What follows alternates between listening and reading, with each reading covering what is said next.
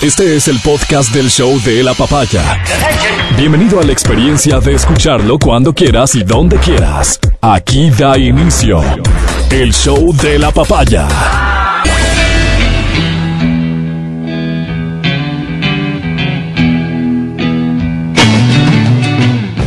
Esa espectacular guitarra, esos acordes son de la canción Hey Joe de Jimi Hendrix. Jimi Hendrix, James Eh, Marshall Hendrix. Artista que fue muy popular en, en ¿cuándo, Adri?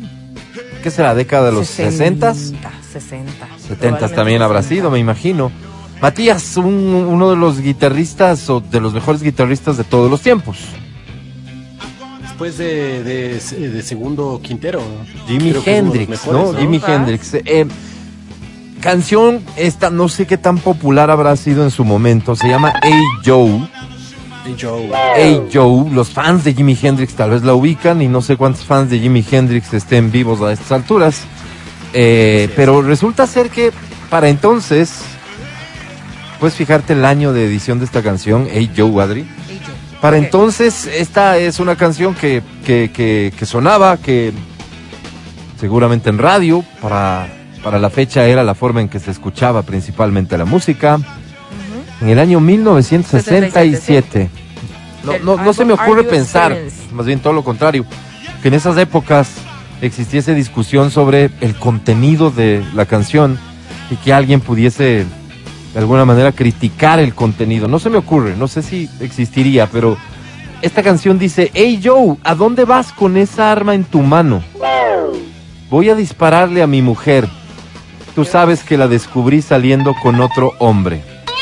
Esta letra que es una clara declaración de asesinato machista ha pasado completamente desapercibida a los ojos de millones de personas, convirtiéndose en uno de los clásicos del rock. Hago esta introducción porque estoy francamente sorprendido, francamente sorprendido por la reacción que ha generado el anuncio del concierto del próximo mes de noviembre en Quito, Ecuador, de Bad Bunny, el conejo malo. Bad Bunny ha generado una expectativa, primero, que creo yo que incluso supera a, a- la, a la más ambiciosa y más optimista expectativa de lo que significa el equipo del artista y de los empresarios que han tomado la decisión de traerlo al Ecuador. Esto será el próximo mes de noviembre. Pero por un lado, esa expectativa favorable de gente que de cualquier lugar del Ecuador dice noviembre en Quito Ahí de gente que dice no puedo creer, me muero de la emoción. Expresiones de ese tipo. Pero asimismo expresiones de no, ya con esto que se, que se acabe el mundo mejor. Y, y cosas que pueden entrar en, en- en el tema de la broma, del buen meme y demás. Pero hay otras que en realidad creo que representan el verdadero pensamiento de muchas personas y ni más faltaba, están en su derecho. Personas que por un lado yo, yo, yo presumo, asumo por, por cómo veo que menosprecian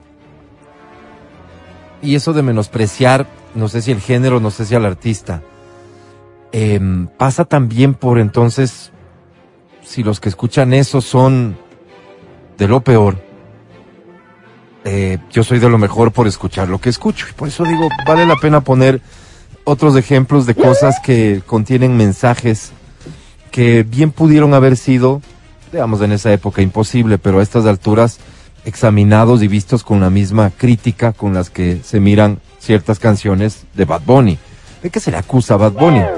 De misógino, de machista, de contener, eh, de que en sus letras contengan mensajes eh, agresivos en contra de la mujer, eh, y que esto se considera definitivamente muy malo para la juventud, etcétera, etcétera.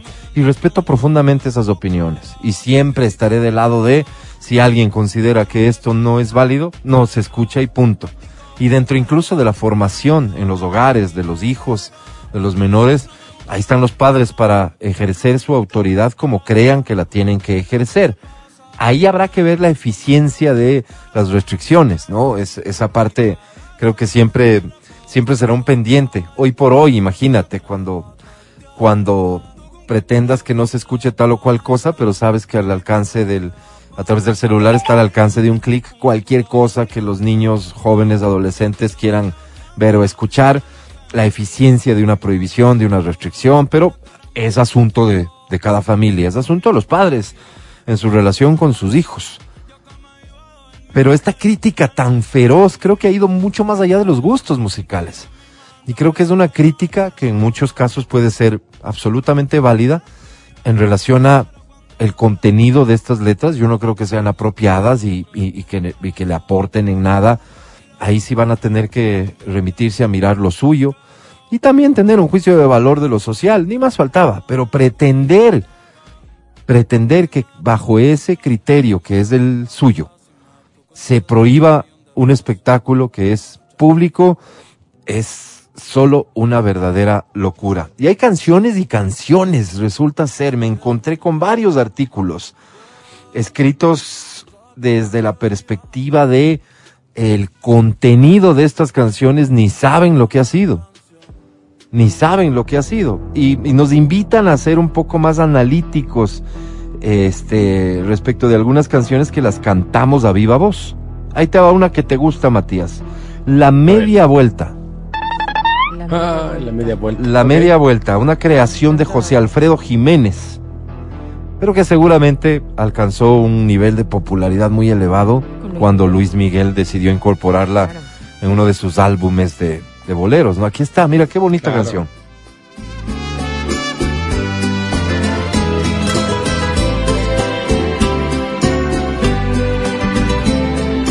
Vas porque yo quiero que te vayas. A la hora que yo quiera te detengo. Yo sé que mi cariño te hace falta. Porque quieras o no, yo soy tu dueño. Leo, leo uno de estos artículos en lo que a esta canción respecta. Esta dulce canción que fue compuesta por José Alfredo Jiménez y que la conocemos en la voz de Luis Miguel es el ejemplo perfecto de cómo el romanticismo se puede convertir en machismo en una relación de un segundo a otro. La melodía puede hacer que no nos fijemos en lo que dice realmente la letra, pero detrás de esto hay un concepto machista de propiedad de la otra persona que se dice de forma explícita, ¿no? Yo soy tu dueño. Te vas porque yo quiero que te vayas. Todo esto si es que tuviese, digamos que este ojo crítico, no se me ocurre pensar qué clase de, de- de comentarios recibiría una canción como estas. Hay otra que, que a mí me encanta, Matías, a ti también. Every Breath You. Take de The Police. Eso. Linda canción, ¿verdad? Sí, linda, sí. Linda canción. Linda canción. Ahí va a sonar.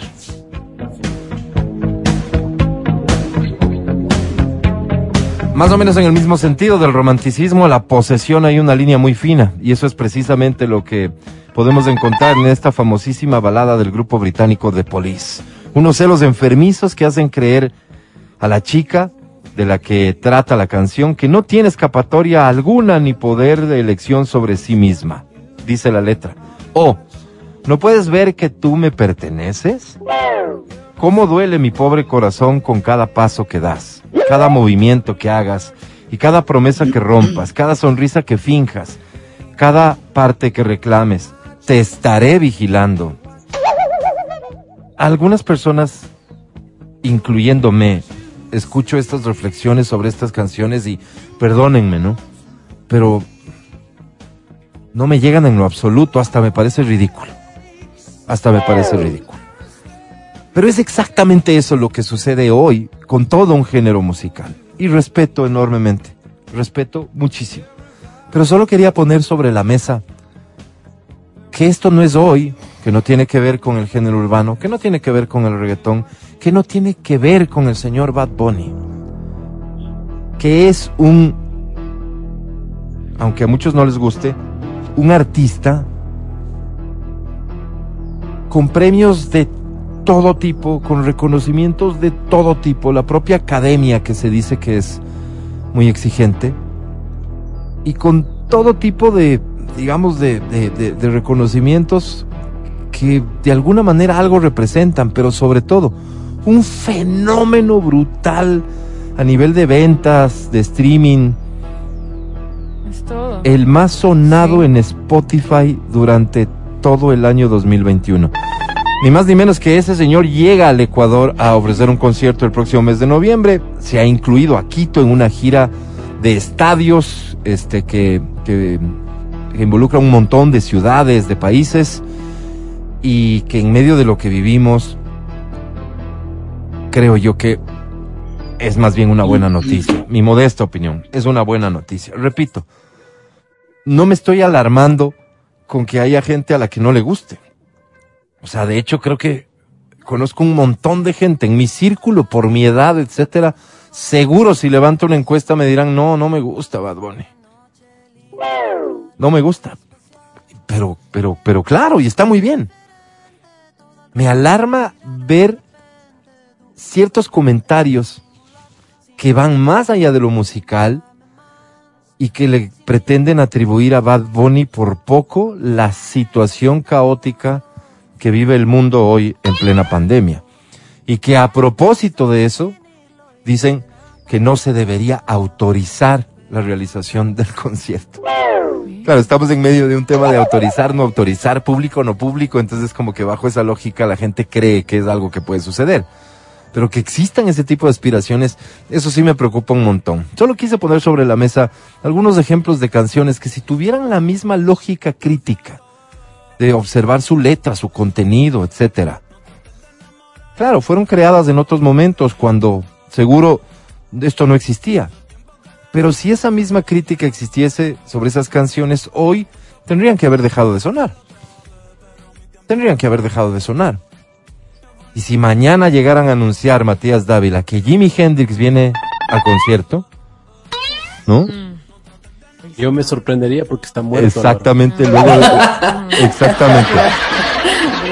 Sería, sería un milagro por un lado, pero por otro, pero por otro creo que no existiría ese Yo- nivel de crítica llamo más allá de Hey Joe, más allá de Hey Joe. En fin, Bad Bunny viene concierto y ojalá no sea el único gran artista porque es lo que es, un gran artista, que puede no gustarte, pero es un gran artista por sus números, por sus ventas, por lo que provoca, que llegará en noviembre. Superemos, superemos esto. Somos el único país en donde la el anuncio de la presencia de Bad Bunny lleva dos días siendo tendencia en redes sociales. Y ya no por la parte de los fans que están felices, que están felices y que seguro van a llenar el Estadio Olímpico Atahualpa, que es el lugar en el que se anuncia será el concierto, sino por los por quienes se declaran en contra y llegan a pedir que el concierto no se realice porque constituye una amenaza para la integridad ética y moral de este país que caramba tanto la cuida, ¿no? Son las 9.25. Te saludo atentamente Matías Dávila, por cierto, presidente del club antifans de Bad Bunny. Ay, qué aburrido. Amigo querido, ¿cómo estás? Buenos días. ¿Cómo están todos? Qué alegría verles. ¿Cómo sigues?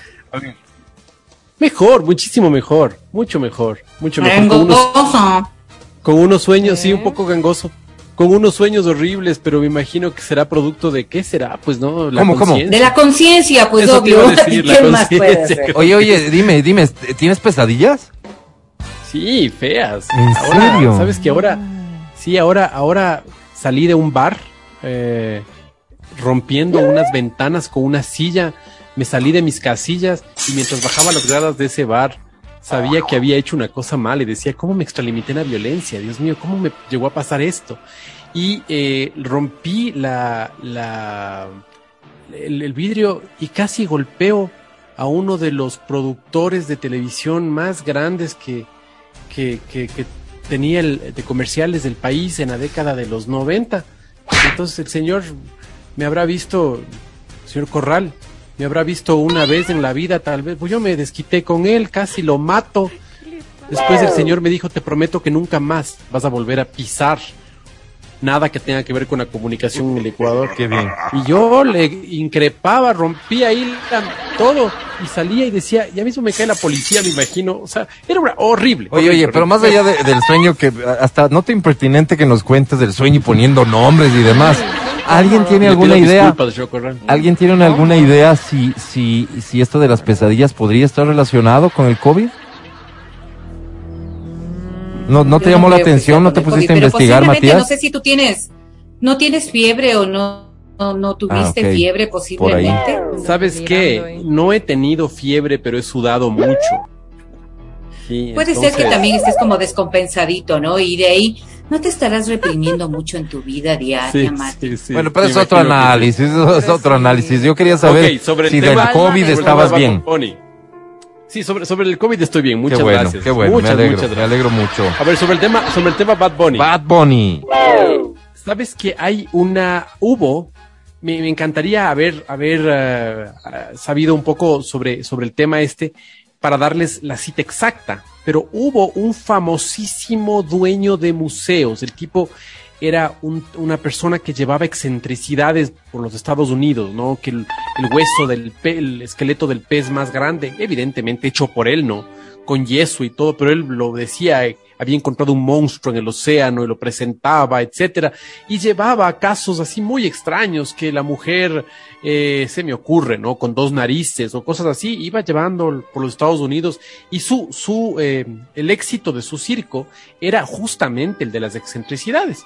Pues bien, antes de llegar a cada ciudad, lo que el tipo hacía, que creo que es lo que están haciendo las personas que están manejando el concierto de Bad Bunny, y me parece un acierto brutal de marketing, es generar polémica.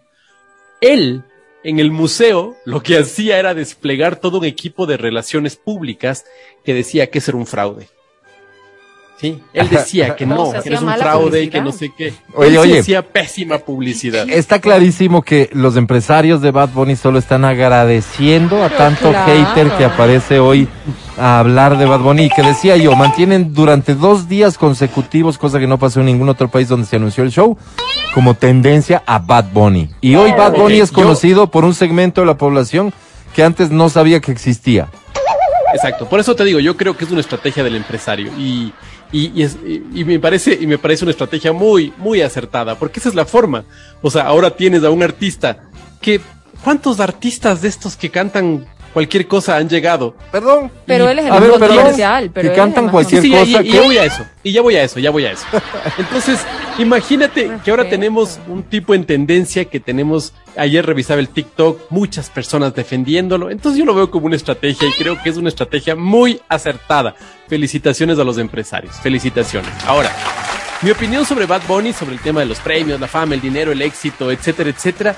Yo soy, no tengo problema con las letras que cante un artista, ¿no? Si promueve la guerra, si promueve la paz, si promueve. Yo creo que como es arte, cada uno tiene el derecho de consumir lo que, lo que crea que deba consumir. Hay gente que, que sigue defendiendo posiciones como por ejemplo la negación del, del, del, eh, de, de- de la masacre judía o cosas como esas. Oye, si hay gente que le sigue, pues cosa de cada cual, ¿no? Si a mí no me gusta, pues simplemente cambio, veo otra cosa, o sea, no, no tengo Sí. problema.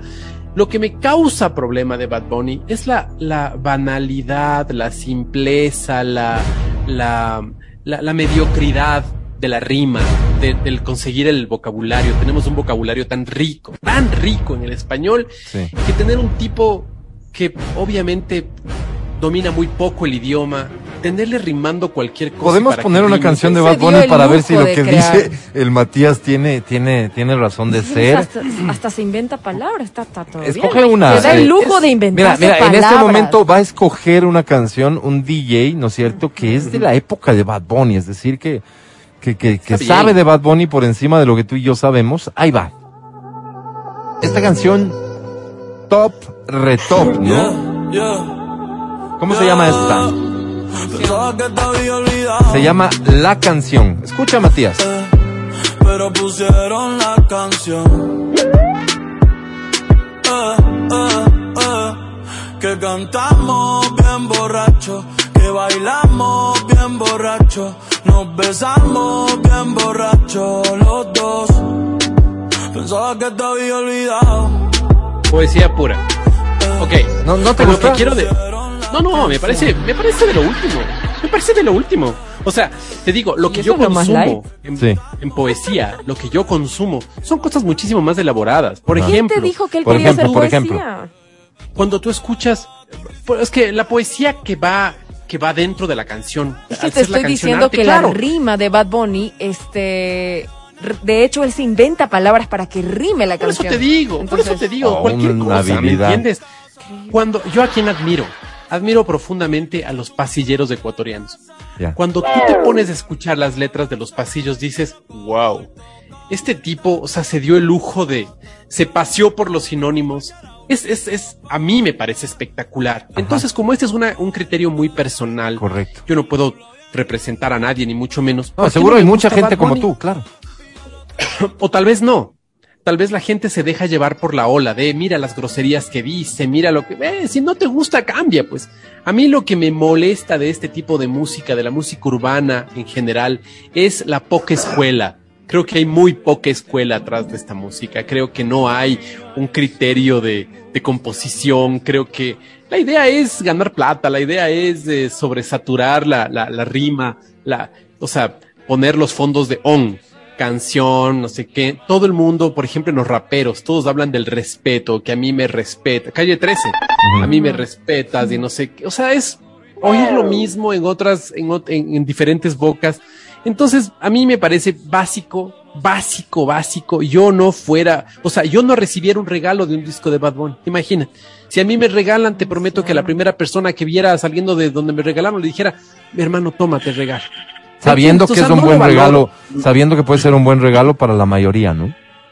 Me imagino. Yo no lo valoro. Yo personalmente no lo valoro. Entonces, esa es mi razón. Ahora, perdimos la Oye, capacidad espérate, de que me dicen aquí, ¿no será Alvarito que extra tiene pauta publicitaria o tiene algo que ver con la venida de ese artista? No, todavía no. Espero que sí, honestamente, espero que sí, como, como la, la- la gran mayoría de shows. Por eso también somos partidarios de que vuelvan los shows, porque es parte de nuestro giro comercial. Pero no, lo que estoy diciendo de Bad Bunny o lo que digo de Bad Bunny sobre Bad Bunny o sobre el género urbano en general, claro que tiene que ver con Exa. Exa toca todo lo que esté, eh, digamos, sonando en el momento. Y desde hace no sé cuántos años, lo que más suena, lo que más se pide, lo que más quiere escuchar la gente que escucha Exa es géneros urbanos. Entonces, sí, sí hablo respecto de cierto, primero conocimiento y luego evidentemente como parte interesada. Espero que con eso eh, eh, haya respondido tu pregunta. Seguía. Digo, eh, perdimos la capacidad de normar los contenidos que miran nuestros hijos. Sí, y nosotros tenemos que estar conscientes de eso y saber cuál, qué va a ser lo que hacemos. Mm. No con relación a Bad Bunny, pues. Con relación a la pornografía, con relación al uso de armas, con relación a, a personas que te invitan a participar en ISIS, a personas que, o sea, a radicalismos que a la postre pueden significar eh, gran, gran perjuicio para nuestros hijos. Sí. Si no pensemos en Bad Bunny, pues no pensemos en que una persona que, que escucha Bad Bunny el día de mañana va a ir a, a, no sé, a, a utilizar a las mujeres, o no lo sé, tal no, vez no, sí, no, no lo sé. Escucha, escucha, Sí, no lo- pensemos escucha, en eso. escucha. No, no, pensemos, porque sí son conceptos que pueden ser importantes para, para, para muchos. Por ejemplo, Ok, este, el machismo disfrazado de romanticismo, cosa que está exacto, exacto. profundamente exacto. normalizada, pero no solo en los géneros urbanos, pues. Y- Exacto, y, a eso es a lo que voy. No, no, no se vayan a meter con el tema del día de hoy, por favor. Precisamente Ah, voy a mira, qué interesante, aquello ya nos dirás. base- Y en Ya nos a un dirás. video que, que, que lo vamos a comentar. Ya nos dirás, ya nos dirás, Vero, pero antes de que termine el Mati, solo y para contextualizar bien lo que estabas diciendo, Mati querido. Eh, lo tuyo es un análisis de una persona que tiene otra visión, otras expectativas, incluso otro conocimiento de la música, de la poesía, etcétera, ¿cierto? O sea, digamos como cualquiera de nosotros. Cada uno de nosotros tiene su propia lógica, sus propias expectativas, sus propios gustos, sus propias exigencias, ¿verdad? Es una apreciación. Lo que, lo que vos es. dices me parece básico, etcétera. A, a muchísimos no les parece nada básico. Así Y, y, y, y- y, deberíamos tener en claro también que todo esto de lo urbano justamente pasa tal vez por la simpleza en cuanto a, a ese tipo de herramientas, pero a la complejidad de lograr interpretar, de lograr hacer clic con lo que muchas personas viven, pasan, sienten, piensan. Eh, eh, eh, creo que el éxito de lo urbano en general pasa por ahí, urbano, del día a día, de la calle, que también te pasa a ti como me pasa a mí, y lograr representar eso en una historia, en una canción, creo que ese es el mérito que al final no una evaluación personal y no una evaluación ni de la academia ni de las disqueras de la gente. Claro, Mm, ya me dirán, sí, sí, no, ya sí, no, me sí, dirán, así. ya me dirás. Ah, es que la gente oye lo que le ponen. No, hoy- perdóname, Eliges. amigo querido, perdóname. Hoy Hoy nosotros tenemos que ir detrás de lo que la gente quiere escuchar. Esa historia, esa historia de la gente oye lo que le ponen, estaba bien para, no sé, hasta los noventas y inicios del 2000, tal vez. Pero te Yo interrumpí, estoy Mati. seguro, yo estoy seguro de que la gente no escucha lo que decide y lo, y lo, y lo corroboro con un documental que tú nos recomendaste, que fue un documental sobre redes sociales, sobre el dilema de las No, redes sociales. eso, eso no, eso no corrobora que la gente no, no consuma lo que Estoy quiere, que, que puede acceder, a, que, que le van a llegar contenidos, por supuesto, pero no es que vas a forjar su hábito y su gusto, pues. Claro, pues la música que, escuchamos gente- es parte de nuestra alma, lo que tú quieres escuchar. Por eso Yo- armas yo estoy convencido de que no es así. O sea, pero bueno, es un, un punto, es un, es un, es un análisis que habría que hacerlo en otro, en otro momento. Lo que te digo es, eh, pedimos la, perdimos la capacidad de, de, de normar el contenido de nuestros hijos. O sea, no solo que no, no- que no podemos prohibirles que escuchen o que dejen de escuchar o que o estimularles a que escuchen tal o cual cosa, sino que ahora a un clic nuestros hijos cuando salen de nuestras casas o cuando nosotros salimos de ellas eh, pueden eh, eh, tener el contenido que ellos quieren. Y nosotros nos estamos haciendo de la vista gorda, porque en nuestra época no pasaba. Entonces, o, o no lo comprendemos, ¿no, Mati? o finalmente queremos echarle la culpa a Bad Bunny. pues. Bad Bunny es el culpable, como en, en su momento el culpable de los asesinatos de Columbine, por ejemplo, fue Marilyn Manson. Él fue el culpable. Y cuando No, le hacen la pregunta a Marilyn Manson y le dicen, ¿qué piensas sobre la que la gente eh, piensa esto de ti, que tú eres el responsable de esto? ¿Qué les dirías tú a los chicos que, que, que dispararon con- contra sus compañeros en las escuelas? El tipo dice en el documental, no les diría absolutamente nada, les escucharía, porque tal vez lo que necesitan es que les escuchen. Entonces, ahí, ahí tenemos como, como sociedad y como padres un reto. Sabemos nosotros que está pasando esto, ¿qué estamos haciendo? Porque hacernos de la vista gorda no es una solución. ¿Y cuánto influye el contenido del arte en nuestro comportamiento, en nuestro comportamiento diario? Esa es otra cosa que deberíamos analizar.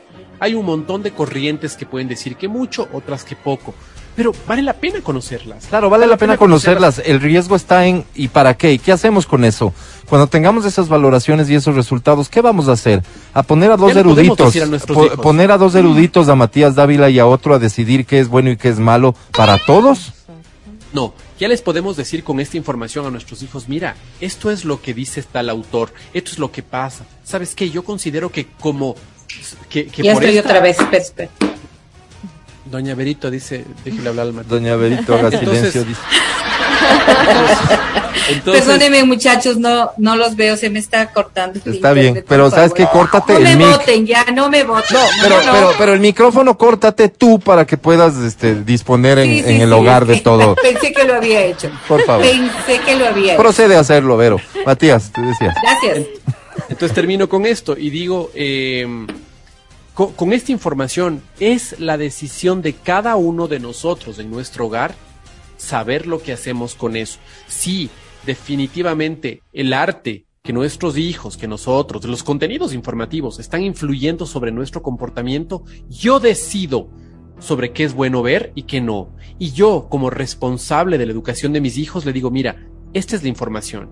¿Sí? Así que tú decides, si el niño, si es pequeño, pues yo tengo que decidir por él, pero si es grande, decirle, mira, tú decides. Esto va a pasar en el futuro. Así que ya la herramienta queda para ti. Pero que no nos vayan a decir el día de mañana que no supiste, que eres una víctima del, del proceso. No, cada uno de nosotros tiene esa responsabilidad. ¿no? Totalmente de acuerdo. Más Nada que- más que mientras más que se lo vas diciendo, creo que el muchacho se va a dormir. Eh, vallenato. Me, me imagino a Verónica Rosero sentándose con su nietecito a decirle, mira, tú no puedes escuchar esto y no debes escuchar esto, porque el contenido de estas canciones tal y tal y tal. Abuelita está bien. Y por la noche hay fiesta en casa de Vero y Vero está bailando y cantando esta canción a viva voz. Suele.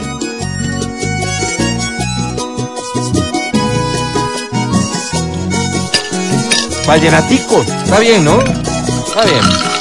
Esta se llama La falla fue tuya, ni más ni menos que Diomedes Díaz. Ay, yo sé bien que he sido infiel, Está muerto. pero en el hombre casi no se nota. Ay, la que nunca te un muerto. porque pierde de valor y muchas cosas. A propósito no del machismo, la misoginia y demás, escuchen de nuevo lo que dice Diomedes Díaz y que seguramente más de una vez has bailado y has cantado a viva voz con un par de aguardienticos adentro. Yo sé bien que te he sido infe- infiel, dice Diomedes. Pero en el hombre casi no se nota. Pero es triste que lo haga una mujer porque pierde valor y muchas cosas. Me dejó. Oirás, Adriana. Verónica, bienvenida, ¿cómo estás? ¿Sabes? Muy buenos días con todos y el placer de acompañarles como siempre. Yo, a ver, ah, un montón de cosas que decir, la verdad. Resúmelas, Ustedes resúmelas, dale. Que- nada que tenga que ver con este tipo de expresiones musicales podrían uh, satisfacer mi gusto. Y no es que yo tenga un gusto exquisito, pero es que realmente las cosas que dicen a mí solamente me perturban. Yo diría que mm, muchas de las cosas que dijo Matías, y para no reiterarlas, coincido plenamente en todo lo que ha dicho. El tema de los contenidos creo que es fundamental cuando hablamos de un hecho cultural. Y más allá de que cada uno puede elegir las cosas que le guste o que le disguste, creo que sí deberíamos tener dentro de lo que es cultural un valor que propicie precisamente el hecho de que vayamos hacia mejor. Yo no creo que la música actual rinda aquello. Pero Matías decía algo y decía, ya no podemos normar los contenidos. Yo Pero perdóname, perdóname, ¿en algún momento la música eh, eh, fue hacia aquello? Dices, la música actual no. ¿En algún momento sí? ¿Te acuerdas de, de- de Sí, alguna época yo- de la yo música? ¿En pensaría, cuál? por ejemplo, que, que dentro de lo que la música hacía como una vivencia propia del amor, creo que estaba válido y para la coyuntura era absolutamente deseable. Pero cuando dices la que coyuntura, estás- lo que quieres es disimular que dentro de muchos de esos, histórico. No, no, muchos no, de esos ver, contenidos románticos eran profundamente machistas, por ejemplo. Absolutamente. Fíjate que las series también, ya veíamos el otro día en familia, Friends, y homofóbicos a más no poder. Claro, estamos hablando de una serie de que de los 90. Claro, lo que digo, Vero, yo, años. lo que yo digo es, A muchos ustedes dos, principalmente como parte de este programa, les resulta fácil primero, fácil, juzgar todo y tener esa visión tan crítica sobre lo que hoy, por ejemplo, no, no, no, existe como ver, oferta si me- musical. si me permites- Pero si respecto me de lo anterior, eh, eh, no. Entonces creo que ahí A no ver, a ver, estamos es siendo eso, justos. Eso quiero que digas, eso quiero que veas. ¿Qué era, qué era malo antes? ¿Qué era malo antes? El Porque tema es que es malo hoy, aunque venga de antes. hechos.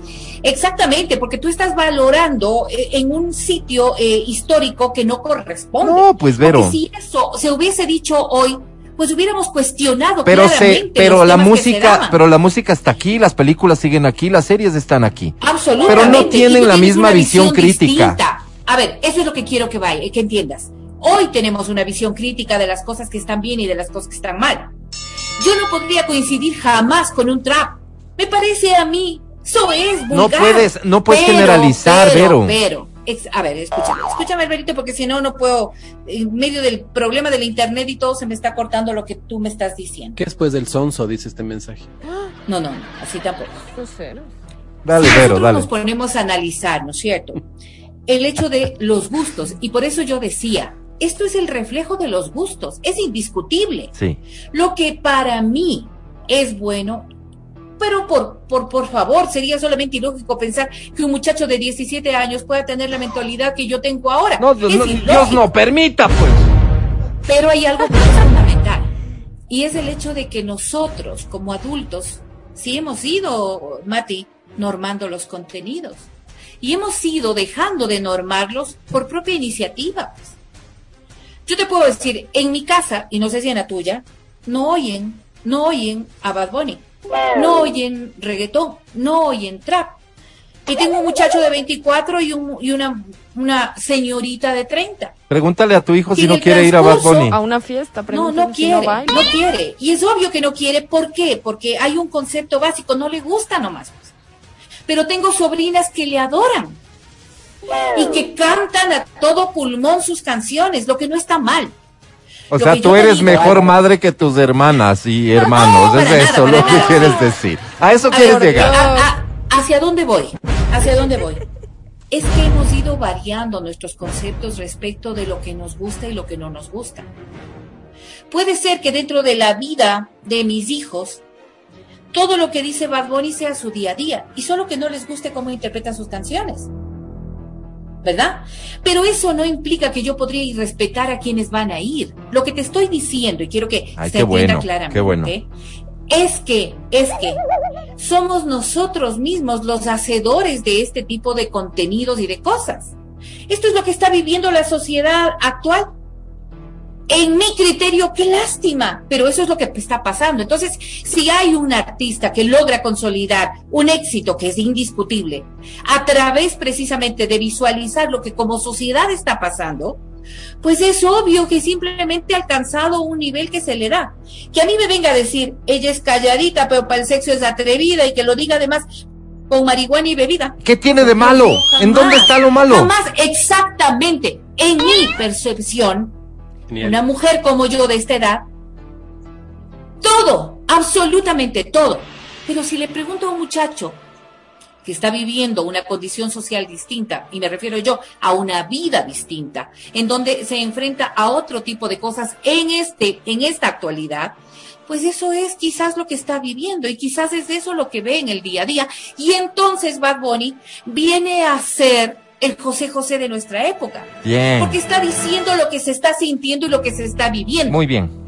No implica de ninguna manera que yo pueda ir jamás a un concierto que a mí me pueda gustar jamás y que yo pueda calificarlo como un gran intérprete, porque mi percepción, Fantástico. mi condición Bien, Vero. es absolutamente distinta. Diferente. Gracias, Vero. Gracias, clarísimo. De verdad es que Si da me gusto hablar, escucharte. ¿Entiendes? ¿Ves? No, pero es que si no te discuto y no te voy cercando, no me quiero imaginar a dónde llegabas con tus argumentos, No. Vero. El tema pasa por... contrario, El tema pasa yo sí por... quiero invitarles Yo les quiero decir algo, muchachos. Les quiero decir algo y les quiero decir a ustedes dos. Porque creo que ustedes dos, aunque no se hayan percatado, a veces caen en eso. Muchachos, de ninguna manera el hecho de que ustedes no escuchen Bad Bunny y prefieran otras cosas, les ubica en un nivel superior. De nada. De nada. Ni a las personas que les gustan inferior, en nada. Adri Mancero, Bad Bunny. Ay, para mí es el artista, realidades. el artista de moda, además que es un proveedor de música que hoy por hoy, evidentemente, eh, yo digo, si sus canciones son bien sexualizadas, es porque realmente él, él descubrió y entendió que eso es lo que le gusta a la gente escuchar. Hoy por hoy. Que los jóvenes ahora están hipersexualizados es una realidad. ¿Y, y es por culpa de Bad Bunny? No, es la generación. Así se- por muchas cosas, por redes sociales, por, por mucho contenido, por tantas cosas que están al, al alcance. No es culpa de Bad Bunny. Él entendió la fórmula. hipersexualizados también en los 70, Y se pues dio no, con el despertar a la sexualidad que, que ocurrió en ese momento y tal vez más No, no, no, no, hipersexualizados no, que está hoy. de moda, Vero, está de moda no, por no podríamos eso. compartir aquello. Es indiscutible que no estamos hablando de una misma realidad, porque lo que ocurre en los setentas eh, es avanzar en un conocimiento. La hipersexualidad que nosotros manejamos ahora como conceptos generales, sobre todo en la comunicación y en el día a día de los jóvenes, es otra forma de expresión. Y ahí yo discuto, por ejemplo, el hecho de que eh, posiblemente Bad Bunny ni siquiera sea su forma de vida. No, no conozco nada del hombre. Ni siquiera sea su forma de vida. Lo que dice Adri, él sabe explotar lo que es un negocio. ¿Quieres saber, más. ¿quieres saber de es algo todo. que me no enteré de Bad eso, Bunny? le- eh, su estilo de vida, lo que vende, él es un excelente contador de historias en sus redes sociales. Ajá. Entonces la gente, él Un sabe lo que hace, un por productazo. supuesto, él sabe lo que Bad Bunny tiene la misma novia, me contaba ayer mi hija, que Bad Bunny tiene la misma novia que relación que inició antes de que él alcance la fama y que va con ella a todo lado. No habla eso de un, de un sujeto que está buscando este, a quien engañar, porque ahí es donde estaría el problema, a quién engañar para acostarse. Por eso te decía yo hace un rato con esa letra que agarraste como, como ejemplo para alarmarte y pretender alarmar a la No, no, no, sociedad. no, no. Pero el ¿Y estilo dónde de está vida- lo malo? Pero es que el estilo de vida de. Bad Bunny que proyecta es justo eso. Lo malo atrae a mucha gente. ¿Por qué existen los narcocorridos? ¿Por qué existe, No compares, o-. ¿Por qué existe eh, el rap eh, gangsta y todo esto? Porque tú sabes que eso te atrae. Porque tu alter ego de pronto, así medio malcriadón, quiere escuchar eso. Y por Oye, eso te gusta. oye, Pero no está bien, o sea, ahí No, sí no yo discrepo plenamente. No admito la comparación de. Adriana y que ah, de No. eso quieras agarrarte para hablar mal de Bad Bunny porque no tiene No, nada no, que no, ver. no, Sí ni te de Bad Bunny, ni de Bad. Bunny, ni de ningún otro intérprete que haga las cosas como crea que son.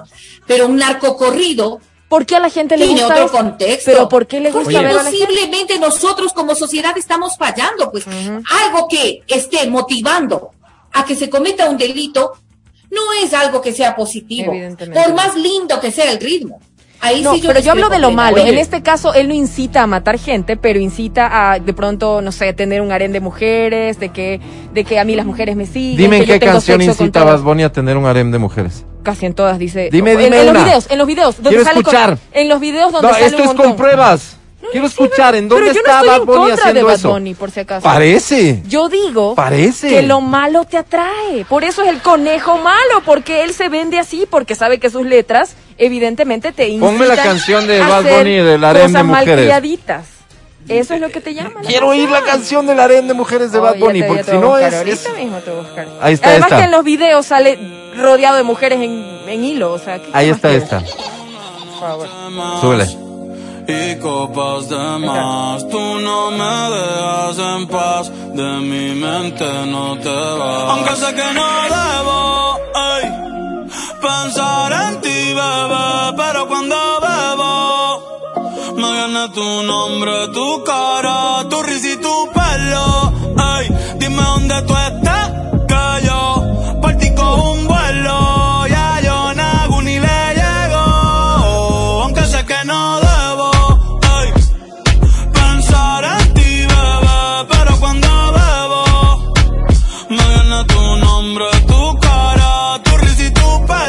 creo que eso es lo que dice durante los tres minutos de la A canción. Eh, eh, eh, sí es interesante solo entender que, como ejemplo, como ejemplo, esa canción que acabamos de escuchar, Exacto. esas frases de esa canción, seguramente están dichas de mil formas distintas en millones de canciones que no tienen ninguna crítica. Y creo muchas veces también, muchachos, les voy a decir esto, lo que acaba de pasar con Adri.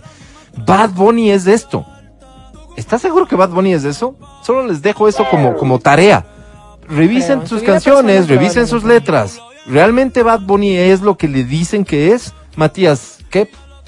Hay, hay una cosa que creo que es importante y es que tienes toda la razón eh, en lo que dices tú cuando te refieres a, a Verónica Yamino. El, el- el gustarte un género musical, no importa el que sea, no te hace mejor.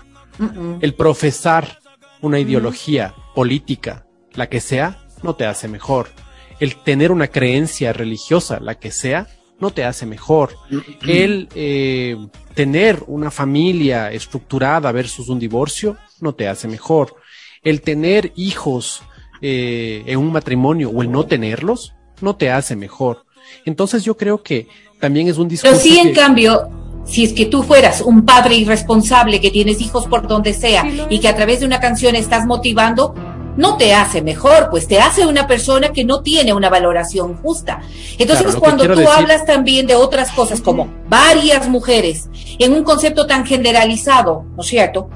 Y en una cosificación general de la Sí. mujer, ¿Dónde no está? te hace ¿Dónde está la canción? lo que- No, no, no, no, no, no quiero ir yo de Bad Bunny o de una cuestión. Es que hablas sí. tú de sexualización de las canciones y hablas de que promueven este tipo de cosas. En efecto, hay contenidos que no son buenos per se. Seguro. Y no que es que nos decir- hacen mejores o peores. Sí, sí, pero lo que te quiero decir con esto, y, y- y te doy toda la razón, lo que te quiero decir con esto es que eh, nada te hace mejor. Eres diferente. Solo eres Me diferente. gusta. Por la, por, por, por la música que escuchas, por lo que crees, por lo que dices, por lo que haces, por lo que acostumbras, eh, por lo que consumes. Eres diferente, no eres mejor. Entonces, em, yo creo que sí, que muchas de las personas, muchas de las personas en la sociedad caen en la trampa de creer que son mejores por. Yo creo que eso, eso es condenable. Porque no hay mejores ni peores. Imagínate que yo soy mejor porque vivo de este lado de la calle. O porque vivo un piso más arriba. O porque tengo el saco azul o la gorra negra. Pero no se hagan no, las, no. pero no se hagan los, los, los inocentes. Ustedes están convencidos de que ustedes son mejores porque no les gusta Bad Bunny. Y hoy, para No, no, no. disimular Bueno, frente al público, para disimular Yo frente estoy al público. convencida, yo estoy convencida No son de que a mí no me gusta Bad Bunny. Mm, Y de que sí me gusta Mm. otro tipo de música que tenga un mejor contenido. sí. Eso Ojo, sí, no. estoy convencida. Ojo Mejor contenido, y lo digo España, claramente. Sí, es que, es que, es que, claro, es bonito llenarse la boca, pero anda a ver lo que cantabas y bailabas y lo que escuchabas. Por eso te estoy diciendo, ojo que yo escuchaba ilegal. Pero también tiene que ver, Hoy, hoy este- escucho eso y digo, Dios mío, qué Tiene qué que ver es generaciones, también tú vas cambiando con el tiempo y vas, cambiando tus Exacto, musicales. Es Porque que sí es. De pronto, claro, cuando eras, cuando eras más pelado decías como, oye, me encanta porque esto habla de ser rebelde, de, de que tienes que hacerlo de acá y esto, aquello. Por eso Y, el escuchaba final, Tormenta. y al final de cuentas tú eras un ñoño, o sea, no hacías nada, pero te representaba esa música porque tú querías hacer eso. Ahora que ya eres adulto dices, oye, qué, qué chiste, ¿no? Como, como cantaba eso. Oye, eh, eh, Pues, para cerrar esto, muchachos, vamos a cerrar esto musicalmente. Vamos a escuchar Amórfoda me encanta eso.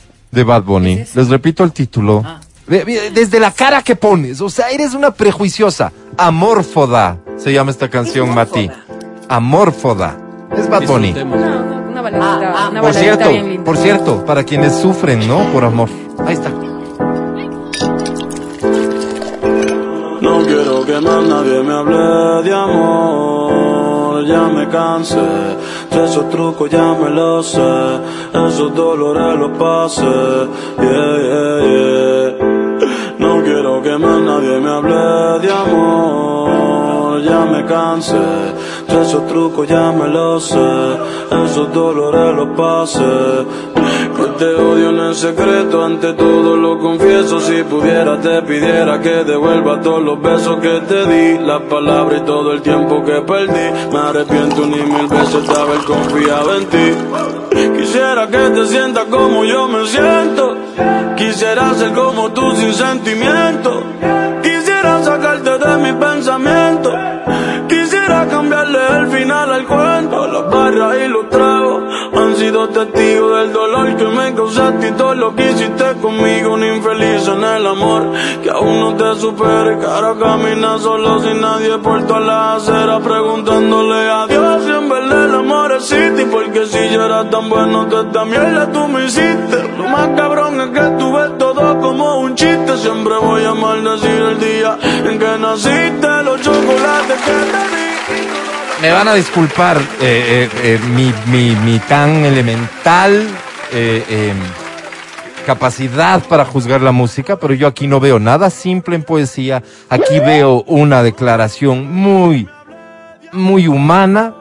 de desamor, ninguna grosería, más allá de un par de palabras que alguna sensibilidad podría reclamar. No encuentro absolutamente nada de lo que de Bad Bunny se dice seguramente alguna canción de Bad Bunny se, eh, podría entrar en, en alguna crítica específica sobre mira esto, mira aquello. Seguro que sí. Mi intención hoy era decirles la misma crítica que tienen para analizar lo que hoy se hace, debería existir para analizar lo que también hoy se escucha, aunque haya sido hecho en otras épocas. Porque no vamos a juzgar cuando se hizo porque vivíamos otro contexto. Evidentemente, soy, soy defensor de eso. Pero si hoy ya tienes el criterio que tienes, debería ser igual de crítico con lo que hoy se escucha. Pero no lo eres. No lo eres. Es fácil señalar. Es No fácil señalar con el dedo. creo que vamos avanzando. Es Yo fácil señalar con el dedo a lo urbano. Es fácil. No, ¿Por qué? no. Sí, el reggaetón. Porque quizás es, fácil. mucho más explícito, porque es más explícito. En algunos pues, casos Álvaro. seguramente sí. No en todos y no en Sí. todo. Y Bad Bunny, créeme, Sí, está lejos de ser lo que se dice que es. Pero explícito lo digo, a mí sexual. esta me parece No, alajito. pues Vero, ahí sí no, pero Bad Bunny es Pero horrible. te voy a decir una No, sí cosa. se arregla. Con esa voz de oh, oh, oh, oh, a mí no me gusta, pues, que tenga un poquito de voz, pues que haga alguna gracia con la voz. pues. Gracias, muchachos. Sí, me parece que no. Gracias por compartir sus opiniones. Gracias de verdad. Este Bienvenido noviembre. Bad Bunny al Ecuador. ¡Vamos! Ya les diré- vamos a esperar. Ya les diré Sí. contando detalles sobre el concierto de Bad Bunny. Ojalá, atendiendo al, al oyente que me escribía, ojalá pauten con nosotros billetito Ojalá, en quiera. esta época, imagínate. Pero sobre que todo, los que ojalá sean muchos los artistas de ese nivel, y por nivel me refiero a así de vendedores, que logren hacer conciertos de esa magnitud. No sé cuál puede ser el aforo del estadio. Estadio Olímpico Atahualpa en estas épocas o para entonces, pero eso no es sencillo. O sea, pensar en un concierto en un estadio no es nada fácil. Con Bad Bunny No, es casi que una certeza. Ojalá y más artistas de ese nivel lleguen para que la industria del espectáculo que tiene tantas plazas de empleo y que tiene gente que no ha podido trabajar durante tanto tiempo pueda también ponerse a producir. En punto de las 10 Una vamos a gran decir que es. económica. Exactamente, sí. Saludamos a todos quienes nos escuchan. Gracias. Aquí comenzamos. El podcast del show de la papaya. Con Matías, Verónica, Adriana y Álvaro. Aquí estamos de vuelta en punto de las 11. Ustedes saben que en este programa nada sucede gratuitamente, digamos, ¿verdad? Es. Hay un dicho, hay un dicho interés. popular que no damos, que no damos, ¿Muy este, crédito? eh, algo que tiene que ver con la costura, no damos puntadas sin. Sin- Eh, hay un Ah. dicho, hay un dicho que quiere. No, no, Eh, ve- no te escuchamos, digamos. Vero, no te escuchamos. ¿Costura? A ver, Vero, ¿tú sabes cuál es? No damos. No te escuchamos, Vero. Puntada, dice. Que puntada sin dedal. No damos puntadas sin dedal. Esto quiere decir que, Eso eh, dije que yo, todo está que todo está calculado, que todo está así como que sabemos hacia dónde vamos, eso. Así es. Sí, Todo que tiene somos un porqué. Sí, sí. Algo así. sí. Ok, Que todo tienes- tiene un porqué. Claro, que tienes Ah. una razón. bien. De ser. Esta canción que acaba de sonar, la del temblor de Soda Stereo, fue colocada porque teníamos una pregunta preparada para que te lleves boletos a multicines. ¿Cierto? Wow. Entonces ahí te va la pregunta, por favor, presta mucha atención. El número de la suerte de esta semana, ¿cuál era, Adri? Este, 14, 14, 14, ¿no? 14 primeros mensajes que lleguen con respuesta a esta pregunta. A propósito de la canción de Soda Stereo. ¿cuándo fue y de qué magnitud el último temblor que se registró en Quito? ¿Cómo olvidarlo? Cuando saliste corriendo, Cuando vimos como ratas de la casa. ¿Cuándo fue? ¿Y de qué magnitud? ¿De qué magnitud? El último temblor que se sintió, vamos a decirlo así, ¿no? Porque luego van a decir, ah, es que el epicentro estuvo en otro lado. No, que se No, sintió sí. en Quito. Y que fue motivo de-. Sí, sí, y que fue motivo de, digamos, de cierto movimiento, de, de, de ciertos procesos de... De, De, de- angustia, Alvarito. Sí, pero de, de, escape literal en, en algunos casos, ¿no? Claro. Dejando de lado sí, a compañeros. Por supuesto. Este, ahí es cuando se ve también hasta dónde llega la amistad, el cariño, el aprecio, el compañerismo, Uno ¿no? les insiste, baja, baja. Ya el segundo dice. No, el "Nos problema, el vemos". problema no es ese, pasas pisándoles si es Ah, posible, también. con tal de tú Así llegar fue. primero, Claro. este, Así sin fue. preocuparte de los tuyos, de Desde los un que a octavo diario piso- dices que quieres. Desde un octavo piso creo que tomé la mejor decisión. Te sentiste a salvo ya cuando llegabas de abajo, Adri. Por supuesto, claro. Sí. Yo les dije, bajen, Y en chicos". algún No, momento te preguntaste, eh, eh, mientras bajabas o cuando ya llegaste, ¿qué será de estos flacos? No. Lo No, no, importante de era que no. Eso, eso, la, la O sea, honestidad vale más. La honestidad vale más porque primero yo les dije, bajen, no hicieron caso, dije, bajen de nuevo. Sí. Luego ya, digamos, lo hice por cortesía, ya la primera. La segunda sí fue por preocupación. La tercera ya me vieron a mí en el sexto piso y estaba bajando. Y yo dije, seguramente se animaron y vienen detrás mío. Nunca llegaron, nunca bajaron y ahí fue cuando yo me sentí sucia. Y yo dije... Pero "Ok, nada que ver, no tenías por qué. Y yo dije, no debía hacer esto. O sea, es decir, nunca bajaron y dije, qué mal, nunca... ba- me- me- o sea, Bueno, me- a ver. Pero, Todo pero mal. perdón, no, no es tu responsabilidad. Y pues. luego subo, y claro, ellos estaban haciendo el programa como si nada, y dije, ok, disculpen, ¿qu- ¿querían hacerme sentir mal? O sea, ¿acaso no debía haber Perdón, Mira, perdón, perdón. Mira, Verónica, Verónica fue- estaba a cargo. Yo estaba fuera del país, creo, Vero. Verónica es. estaba a cargo. Sí, era como Ella el, tenía como el que quedarse. del barco, del Titanic. Matías. Dávila por vago. Sí, total. Por vago. No, fue no, por no. vago. No. No fue por vago, perdóname. El temblor debe haber sido 9 y 20 de la mañana. Adriana lo cuenta tan sencillo y dice, claro, cuando yo volví estaban haciendo. Cuando ella volvió, No, se acabó la eran sensei. 5 para las 12. ¿Cómo olvidarlo? Estábamos despidiéndonos. No, no, no, no, perdón. Y, y llegó con migas, tenía migas en la boca. No No, O sea, así, llegó- así se En fue. el bigote. En el ¿Sabes bigote. qué? No, lo que No. acabó la sensei, recuerdo que sí, literal, acabó la sensei y empezó a temblar. Ya. Y Ya. tú regresaste para Y despedir. yo- y yo- que no, era para despedir el programa, sino para coger No, tus yo cosas. Las regresé a ver a la Claro. Vero y dije, Vero, creo que está temblando. O sea, creo que la Vero dijo, este, no, guarden la calma, muchachos, bajen. Y yo dije, Verito, creo Perdóname, que, creo que está temblando. Si bajaba creo". con las llantas del carro, se largaba. Así Para todo simple. esto, yo le, yo subo, ¿no? Y le pregunto a Matías, oye Matías, ¿por qué no bajaste conmigo? Y me dice, discúlpame Adri, yo prefiero morir ante los micrófonos que bajando Wow. unas escaleras con unos perfectos desconocidos. Un- Lo un- cual me hizo bastante lógica y dije, Un comunicador. bueno, sí. Lo se lleva en la compro. sangre. Magnitud 4.52. 23 de noviembre. 23 de noviembre. Aquí estaban mis compañeros. Dice que cerraron el túnel Guayasamín porque cayeron piedras y le rompió un parabrisas a un auto. Que te enviaron Claro, fotos, claro. incluso, Vero, nos reportan Sí, por sí, acá. así fue, los, así los fue. oyentes, este, 4.52, a las 11 y 4. Un 23 Claro, por de eso noviembre. hicimos, ya nos quedamos trabajando, era en el reporte de lo que estaba ocurriendo con el sismo, porque eh, sí fue, se registró, si bien era 4 punto algo, pero en cambio eh, la profundidad era muy bajita. Era entonces más se bien sintió superficial. Un estremezor fuertísimo. Esa palabra me gusta. Y luego le estamos hablando a Bad Bunny, ¿no? Es cierto, ¿no? Un estremezor. Un estremecimiento muy, Yo muy ya- fuerte. yo ya vi la canción. Y la verdad, sí. Yo ya vi la canción, el es es- el temblor, estremezor. Para que se escuche así como- Por ahí va. No, no, esto se lo vamos a mandar a Bad Bunny.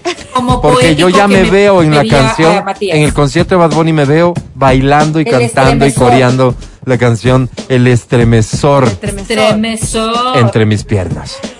No, Profesor. You know. Bien, bien, ya tenemos los mensajes. Desde el Ecuador. Daria, Porque ya. todos ¡Bravo! Ya, ya tenemos los mensajes. Felicitaciones a los eh, 14 ganadores. En efecto, fue un momento de tensión que se vivió en, en Ahí algunas partes del país. Mira. Gente llorando. El video. yo. Las imágenes de estas, como, como creo que estábamos en una época bien seca, eh, eh, eh, cómo se levantó polvo, tierra, Claro. esas imágenes son espeluznantes. El chaquiñá, el, no es el chaquiñá, sino el puente de, de El abajo, estremezor. de, de tu casa. El El estremezor. estremezor. que le ¿Cuál es llamamos. el puente abajo de tu casa que Sí. se me fue? Chiche. El chiche, Vero. Se me fue. El chiche. El chiche. El chiche, El gracias. estremezor del chiche. Exactamente, allí también se produjo, se produjo también un desmoronador de tierra que fue bastante. Gracias, mi querida Vero. Gracias, Oye, muchachos. Ya tenemos ganadores. Oye, espera, espera, una cosa. Pero Mande. ese puente Bailey, ¿cómo aguanta, no? El que el Verás que ese es un puente Mm. momentáneo nomás. Esos puentes se ponen así momentáneos. Este puente No. tiene 30 años, le pones sismo encima y sigue funcionando. No. No, no creo que es de la categoría Bailey ese. ¿Qué puente No. más ango que se, que se dice, no? Sí, sí, pero Ango, claro. pero no es de categoría Bailey el puente es. No, no, no, obvio no, obvio no. No, Es Bailey, pues el del chiche, el antiguo es Bailey, claro. A ver. No estoy seguro de eso, bueno, Mati. bueno, Mati, si tú le quieres llamar Bailey está bien, no te enojes. Oye, nada, eh, por favor, permítanme avanzar, muchachos queridos. No les tengo aquí en cabina como para normalmente, como normalmente hago, agarrarles a coscachos para que se callen y poder avanzar en el programa. Les pido me colaboren, ¿sí? Nada ocurre gratuitamente aquí en el show de la papaya. Todo tiene una razón de ser. Y en este caso, la canción que acabamos de escuchar fue colocada con la intención de crear el contexto adecuado para la siguiente pregunta con la que te llevas boletos a multicines. Presta muchísima atención, por favor. Pregunta dirigida para el segmento poblacional adulto. Adulto. Adulto contemporáneo también. ¿De acuerdo? Ok. Mencione usted el nombre de una discoteca o bar discoteca de la ciudad de Quito que ya no exista, que ya no exista, en donde usted acostumbraba a ir a bailar, Facilito. que ya no exista, que es parte del pasado, en la que usted acostumbraba a ir Cats Nightclub dice aquí. a bailar. Cats, no. ¿Sabes qué? Déjame ampliar, justamente por ese tipo de respuestas, déjame ampliar la pregunta. Discoteca, bar discoteca o centro de tolerancia en el que usted acostumbraba Qué horror. a ir a Ay, bailar. Muy bien, a ver si recuerdan estos lugares que la gente sí recuerda y seguramente añora, ¿no? este Papi John. John. Levante la mano quien estuvo en el Papi John alguna vez. Escuchaba. Papi John. Buen sitio, el Papi John. Ya. Lugar de supermoda en algún momento en Quito, pero mal, supermodísima, ¿no? Tenías que pertenecerte, C, dice aquí. Tenías que pertenecerte a una elite Exclusivísimo. exclusiva para o ser No, amigo no de tenías que- no, no, o ser no, amigo no. de los flacos de la puerta, porque llegaba Claro, un punto no entraba No, no, no. cualquiera. llegaba un punto en el que esto estaba tan lleno que ya solo entraban los, los brothers de los de la puerta. Mm. No, perdóname, no era así. No era así. o sea, Tú no, eras de la elite y tienes que reconocerlo, Matías. No, tú eras de la elite. Y tú ibas a otro bar que era a una cuadra de ahí. Ese era. Ese era el complicado de entrar. El, el blues. ¿A cuál te refieres? ¿A cuál te al refieres? Al iguana, pues. El iguana Ay. era complicado de entrar, no, en Yo lo absoluto. Era que la gente no salir. sabía si entrar. Era, era como el riesgo. Eso. Asumo el riesgo. Es, eh, voy a meterme ahí. El iguana bar tiene que haber sido el lugar más disfrutable para los rockeros noventeros. Qué buen lugar, qué buena música. Sí me acuerdo. Voy a seguir mencionando algunos que mencionan acá y que seguramente conociste, Vero. El Mayo 69, full salsa, dice. Ah, sí, esa era súper conocida. Es- No, no. El mayo. Una salsoteca. Era como el No, César Ibó. no. ¿No? Este sí conociste, Vero. Sí. Este sí Ah, conociste. El Ramón Antigua. Ramón Antigua.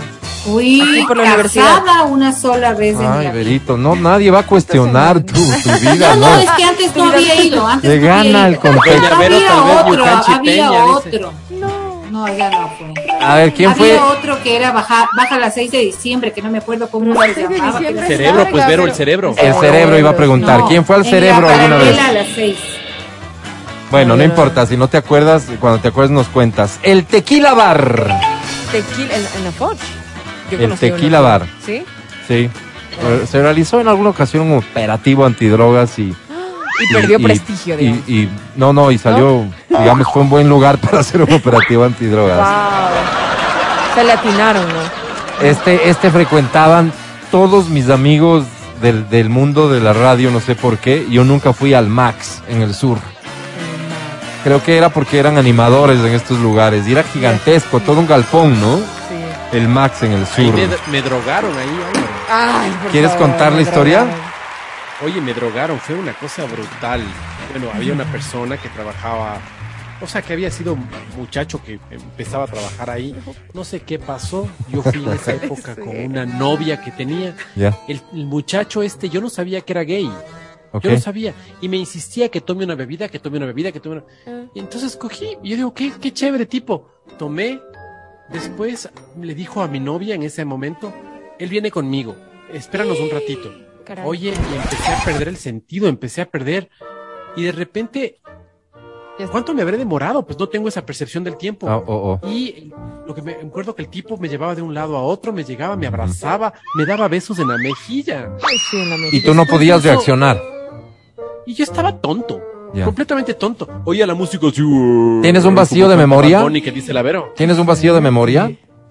Tengo así un me- medio vacío, sí. Ok. Y ¿Pero qué sería? había un- ¿Escopolamina o qué? ¿Qué sería? Sí, Vero? suena, había suena, suena. espacio- había un espacio chiquito ahí como para música del recuerdo, que era un, ya un, un lugar muy chiquito dentro de tantas pistas que tenía. Ajá. Ahí me encontró pasillos. mi novia.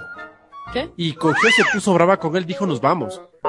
Yo, yo solo seguía nomás. Ella pensaba que yo estaba queriendo ¿Cómo? descolarle. ¿Qué creería? Y, y me acuerdo que había unos buses que te llevaban aquí, a, a- a Quito, digo. Que al salían desde las chiris, ¿no? Salían desde las Chiris. Y cogimos ese bus y durante todo el recorrido yo estaba torpe y cuando ella se dio cuenta que era en serio, pues que estaba mal. Fue terrible. Oye, qué fea experiencia. Eso del vacío de memoria nada más, este, y ya para qué preguntarse lo, lo que pasó. Claro, sí. Digamos, hay que virar la página. preferiría no hablar. Eh, me dicen por acá, este también debes de haber conocido, Vero. El Castaways en la colonia Amazonas. Seguro no, no, fuiste. Alvarito, no. Es que no, yo no era de, de, de ese tipo de, de entretenimiento. ¿A dónde ibas, Vero? A la ópera. O sea, te digo que Al había teatro. uno que era, pero no me acuerdo cómo se llamaba, Al patio de comedias. que era abajo, o sea, paralela a las 6 de diciembre, en esa calle. Ya. Ahí había una Pero discoteca a las 6 de grande. diciembre grande. gigante, ¿cuál? pues, Ese era el- Paralela El diciembre, el Casablanca. La creería yo, la América, Colón. la Occidental. Ya no me acuerdo. será, pues, Era el? Casablanca. Paralela, la de calle de abajo. Vero, el se Casablanca. Algo No así se era. llamaba así. Algo así Cher, no sé, no me acuerdo cómo se llamaba. Ya mencioné Tamayo, el Vero. Tequila Bar que me sugieren por acá. El Ya Casa. Cuenca, dicen. dijiste, sí. No, ese no, no. Cuenca. Planeta Picasso. ¿Qué tal? ¿Sí? No. ¿Le suena Planeta Picasso? Eso era por el Baco Ortiz, Ya. el planeta Picasso. Aquí está uno que se llamaba El Distrito. Bajo el puente de Orellana y 10 de agosto. Este, Oye, este, yo Creo este, que son este, muy este, nuevos, este, yo de este. esa época ya no. Este, La Vibración. Dice que era por la Universidad Pero- Central. Pero eso no era no. La Chop, me acuerdo de la Universidad La Central. Chop, claro, en la Por 18 ejemplo, de eso sí septiembre, me acuerdo que iba. creo, o, o por ahí. Yo me Claro. acuerdo, y perdonen, ¿no? O sea, no es que yo lo haya vivido, sino que algunas personas lo contaban, ¿no? Que después de ahí, los excesos que se producían por el alcohol iban a un lugar que se llamaba el balcón, Álvaro. Yo mal haría decirte que fui, yo nunca fui. Entonces ibas con tu chica ¿Era? a un, era un hotel por la caja del seguro, Vero. Oh, ya. Entonces ibas al balcón. Ah. Entonces, de lo que me contaban, Ok, de lo que me ok. contaba, 42 mil sucres que costaba. pues, Eso debe haber sido asequible, ¿no? la O sea, digamos, era un, era un precio pagable. Pero mal haría yo decir, nunca he ido. El retrobar. El retro, el retro. Dicen acá está, que pues. había uno por la Foch que se llamaba Ventana Arriba. Ni idea eso. No, la Foch ya no, yo, yo, yo no llegué a, a la Foch. O sea, mis épocas No. fueron anteriores. Eh, Esta, era de esta sí tienen que acordarse, la Keops. Eso dije ahorita. ¿Sí dijiste? El Keops. Pero el Keops era más bien en el lado donde tú, donde tú farreabas, porque vos dices, yo no soy de la Foch, yo soy No. del otro lado. De- pero me refiero a la época en que la Foch. Se asienta con tantos lugares, ¿no? Eso vino Pero te posterior. acuerdas que en nuestra época los, los discotecas eran más bien del otro lado. Exactamente. estás diciendo, en De la, niña, de la Colón para el otro lado. Yo tengo una duda. Ahí estaba también, perdóname, Vero, este, este, este una gran, un gran recuerdo, el Gasoline. ese Eso lugar. Sí, Gasolín, sí. Claro. Yo tengo una duda. Sí. Y Yo veo que eh, mi compañero Matías Dávila tuvo una vida bastante Social. de discoteca, Sí. de farra, ¿no? Sí, Sí, porque, sí. porque eh, se conoce muchos y veo que algunos sabían. Y ¿Cómo hacías tú para lidiar con algo que es obvio que uno va a hacer en sitios como estos, como es bailar? Todo bailas exactamente lo mismo desde que yo te conozco. Bueno, digamos que ¿Qué hacías? pero es que Ah. es swing, es lo que tú no entiendes. Las mujeres siempre me siguieron y yo digo, caramba, ¿por qué no? Porque justamente era esta capacidad camaleónica que, que, que llama la ciencia de adaptarme a los ritmos, mira, a través de un solo paso, ¿no? Increíble, no te gusta bailar, no. no. haces nada en la pista y te conoces no fumo. todas las Por discotecas. favor, no permítame. fumas, no No tomas. Vero, por favor, Nada, ¿no? por favor, deja en paz a Matías. Alguna vez No, no, es que me en sorprende. paz. ¿Cuál es el Me cima? sorprende. El cima. Me dicen cima. El Cima sí existía. Al lado del tequila, es correcto, sí. Y el quiteño libre. ¿Qué es eso? Perdón. es el no- periódico no de Eugenio Espejo, pero pues A ver, este también, este, este ya no llegué yo. Zambuca. Creo que hicimos un evento alguna vez ahí en el Masia. este. El Masia. Ese también era, era bien ¿Qué conocido. me dices? Zambuca. Limón y menta. Y me dicen downtown. Macondo. Macondo es como más nuevo. Oye, oye, decían ustedes la Chop. La Chop, ¿no? Claro, La Chop al frente de las ensaladas Monserrate en la Universidad Central, dice. ¿Sí? ¿Era ese? Sí. Yo jamás entré, Alvarito, te soy Un honesta. yo te digo, yo te digo, yo te digo, para mí sería, pues que yo, una cosa es, una cosa es contar lo que uno vivió y otra cosa es contar lo que le contaron. Había al lado la mundial. Al ¿Ya? lado de la Chop. de las- La mundial. medias. Entonces, la No, ¿cuál era mundial. ¿Por qué, por qué de todas lo que eran me femeninas? contaban. Ya, la de lo que me contaban era más barato que el balcón. Ya. De lo que me contaban. Ok. Entonces, era un poquito menos higiénico. Era el after ahí. Creo que, pero para fines eh, reproductivos, digamos, funcionaba. No. Reproductivos, sí sabes lo que implica reproductivos, ¿no? Un cerdo. Horrible. Bueno, el, el, el, el famosísimo blues, pues, ¿no? Este, Ah. Este lugar, Ay, no, parte Ah, de... ah, y con ellos el tenía, tenía patrimonio. solamente el vecino, ¿verdad? Qué lindo que El blues comenzó al frente de lo que hoy es el jardín, ¿no? En esta callecita que sube desde el Amazonas. Ahí comenzó el blues. Eh, gran lugar, debería ser parte del patrimonio, no sé si cultural, pero patrimonio de la ciudad de Quito, porque tanta gente que pasó por ahí, gente que llegó a altos cargos de gobierno, incluso Matías Dávila, ¿no? Así es. El verde pintón y Maduro. No, ¿qué es eso? Este era ¿Y no un es un lugar. restaurante eso?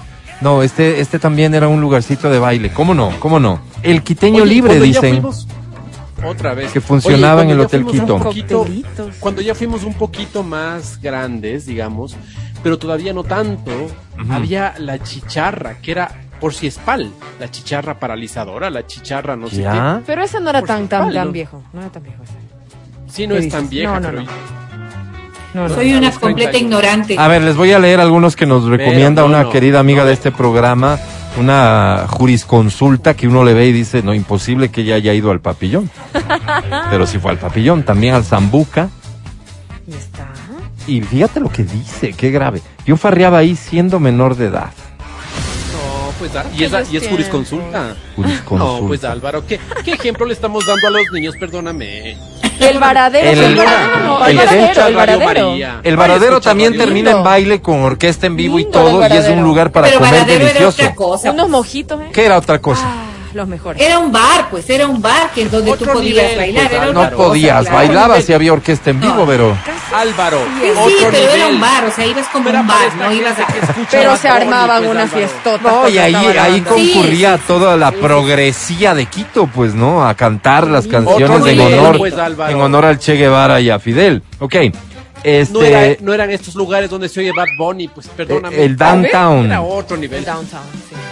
el- Cabo, en la Portugal. Ya, ese es como. No es tan antiguo, pero sí, era súper Nos estamos cabo, olvidando de esto, Adri. ¿Fuiste alguna vez al Beer House? Al Beer House, claro. Claro, el Beer House era. A ver, a ver, a ver. ¿No era un restaurante? Y habían dos, Pero dos Beer House.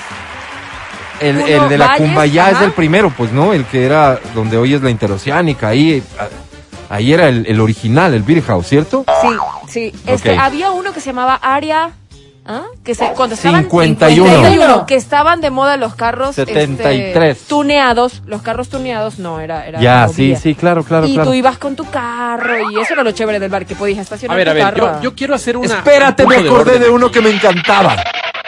A ver. Esto, yo decía hace un rato lo de la chope, confundí con la chevechería. La chevechería era una casa esquinera grandota ahí cerca de la 18 de septiembre, no sé cómo se llama esa calle. Colocaban buena musiquilla ahí de cuando en cuando colocaban mano negra, cosas. Se prendía muy bien la fiestecita. La bunga, pues. Tenía, si vamos a tenía eso. además de eso una, un jingle, ¿no? Un jingle. El bar más chévere de Quito era la chevechería, me acuerdo. No, brutal, Pero, me encantaba. pero- pero quiero hacer un punto de orden aquí, por Solo favor. te recuerdan, Adri, que la ruta 66 es del que hablas. Ya. Ah, Ruta ok, Yo hice la 66. ruta algo, no sé, no me acordaba. A ver, a, a ver, Mati. Ustedes, ustedes hablando desde sus privilegios, desde, desde sus posiciones de élite. ¿Y qué pasa pues con, las, con los bares en el sur? Yo recuerdo, por ejemplo, que alguna ocasión iba a la altura del mercado central, sí, iba en un bus, en esa época un colectivo, un tráfico, llovía, me acuerdo. Y había dos bares que estaban, o sea, vos estabas sobre el puente y podías ver, digamos, al bar que estaba a un lado. Eran dos bares, el Gavis y Gaby. otro se Gavis, llamaba el. Biblos. El Biblos. Gavis y estaba- Biblos. vos ibas a la Marín y tenías que pasar obligatoriamente pues. Y veo, y veo que, y veo que un chico estaba ahí, o sea, salía y estaba borracho. Estaba como tomando aire. Te estoy hablando cuatro de la tarde, cinco de la tarde. Estaba tomando aire. Y había otro flaco ahí que estaba con corbata, con terno, queriendo besarle a la fuerza. Dios mío. Entonces, como bueno. estábamos nosotros en ese colectivo, llegó un momento en que ya, pues, o sea, estaba tan borracho que ya decidió besarle nomás. Y se ponen a besar y nosotros éramos parados en el puente viendo eso, ¿no? Entonces la gente decía, ayúdenle, ayúdenle, ¿qué ayúdenle? Ya estaba disfrutando el otro también. La Gavis y la Biblos. Gavis y Biblos. La hacienda en Guapu lo dicen, ahí me escopolaminaron. Ni idea, no. Eh, sí, sí, sí, o sea, lugares en Quito. Y este que se remonta ahora sí a las épocas que no llegó ni Vero, la pianoteca. Oh, Ni idea. Eso me decían que era en el, en los bajos del Hotel Colón y que era un lugar super nice para bailar en los No, sí, 70 sí fuimos. Sí fuimos. Fuimos. A ver, yo no sé, debo haber tenido ya 18 años. Y fuimos porque nos llevó un tío nuestro, Alvarito. ¿Sí? Después de un fin de año, nos llevó a Cristina y a mí. Ah, La mira. Lindos única vez que entré ahí. Y era un lugar más bien súper elegante, me imagino, ¿no? Sí, sí, sí, sí. De O sea, no, adulta, no, no de las, de las cosas que vos ibas, Cali Salsoteca, por ejemplo. Uy, ¿eso? Tú ibas a Cali ido a. Cali Salsoteca, ¿A qué, a, a al qué? Ceceribó me Al gustaba. Ceceribó. Al Ceceribó, sí. Es Sí, porque que- Luego yo salí a comer, porque luego lo otro no. A donde les llevaba Ay. Matías, a eso me Las hamburguesitas. Oiga, me frente. sorprende, estoy orgulloso de ustedes. Nadie me ha mencionado esta otra alternativa que había de respuestas para ir a bailar, centros de tolerancia. Fíjate, fíjate que nuestra audiencia parece que se, se va depurando de a poco y me han hablado solo de bares y discotecas. Así que gracias por participar, ha estado chévere recordar. Eh, me imagino que para ti también es chévere recordar y regresamos, no te vayas. Estás escuchando el podcast del show de la papaya de Exa FM. Muy bien, hace rato que tenemos muchas ganas de hablar de OnlyFans, pero no estamos a la altura de hablar de OnlyFans porque no conocemos lo suficiente sobre OnlyFans. Al día de hoy hemos logrado eh, tener conexión con alguien que sí sabe sobre OnlyFans y que de hecho está preparando un, un taller que ya nos va a contar de qué se trata. Quiero saludar y dar la bienvenida al programa a una modelo ecuatoriana que además tiene muchas otras actividades, muy reconocida, muy apreciada, muy valorada. Es Mafer Vargas. Mafer, un placer conocerte. Bienvenida a este programa. Es el show de la papaya Exa FM para Quito y Riobamba. ¿Cómo estás? Hola, ¿cómo estás? Mucho gusto, muchas gracias por la entrevista. Eh, disculpen la demora y bueno, muy feliz de compartir con ustedes eh, esta plataforma, sobre esta plataforma que ahorita está en boga y bueno, y muchas personas aún no se animan por vergüenza o porque tal vez la sociedad en Ecuador aún no tienen la mente tan, la mente tan abierta, pero qué bueno que toquen estos temas que ahorita ya es algo que no tiene tabú eh, en, nuestro, en nuestra sociedad. Oye, la primera pregunta sería esa. eh, ¿Qué es eh, específicamente OnlyFans? ¿Qué tipo de contenido se sube a OnlyFans? Porque seguramente muchos parten del prejuicio. OnlyFans es porno, es solo porno. ¿Qué es OnlyFans, Mafer?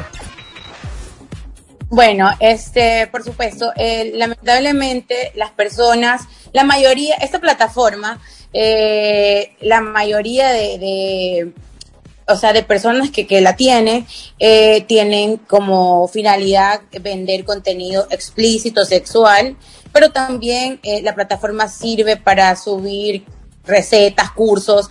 Plataforma eh, este, OnlyFans es como que una, una red social donde tus verdaderos fans eh, pagan por verte, ¿verdad? Porque en el Instagram, como todos sabemos, tenemos muchos seguidores, no, no, no ganamos nada, sin embargo, tratamos de llevar una vida de Instagramer eh, donde las fotos nos cuestan, donde la producción nos cuesta, donde tenemos que ir a lugares bonitos para tomarnos una foto.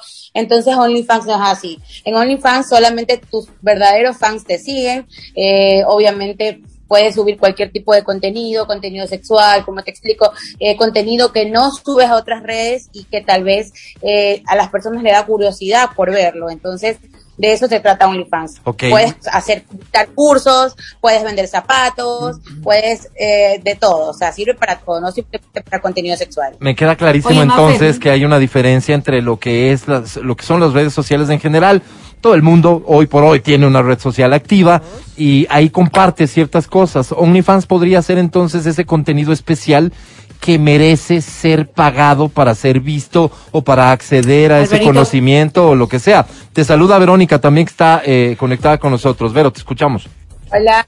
Gracias. Hola, Maffer, ¿cómo estás? Mira, pero dentro de lo que había visto yo de OnlyFans, es que esta es una red exclusivamente para adultos, o al menos en el concepto general, porque de lo que veo, el contenido es para adultos. Dentro de las premisas que ponen para poder tener una cuenta es que tú seas adulto, lo que ya dista mucho de cualquier otro tipo de, red social, e implicaría también un reconocimiento de que las cosas que van a ser publicadas allí pueden tener otras connotaciones para gente adulta.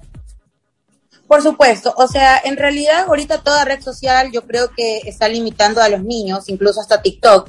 Eh, y yo creo que tienen toda la razón, porque hay personas que no solamente el OnlyFans lo usan para subir este tipo de cosas, eh, está Twitter, eh, yo he visto también en Instagram un- muchas publicaciones fuera del lugar que también los pueden ver los chicos, entonces yo sí creo, y mucho más porque OnlyFans, como dije, la mayor parte del público de OnlyFans eh, pues vende contenido sexual, entonces, por supuesto, ya lo han catalogado, o sea, yo creo que ya alguien te dice, oh, me creo un OnlyFans, no te va a ver como que lo estás utilizando para vender algún taller o para dar una charla. Creo que todo el mundo ya lo va a sexualizar, va a decir, ah, bueno, va vender contenido. Entonces yo creo que ya quedó como eh, con ese estigma de que el OnlyFans solamente sirve para, para algo sexual. Y en realidad, pues a mí me parece muy bien, sí, exactamente, solamente mayores de 18 años pueden acceder a esta red.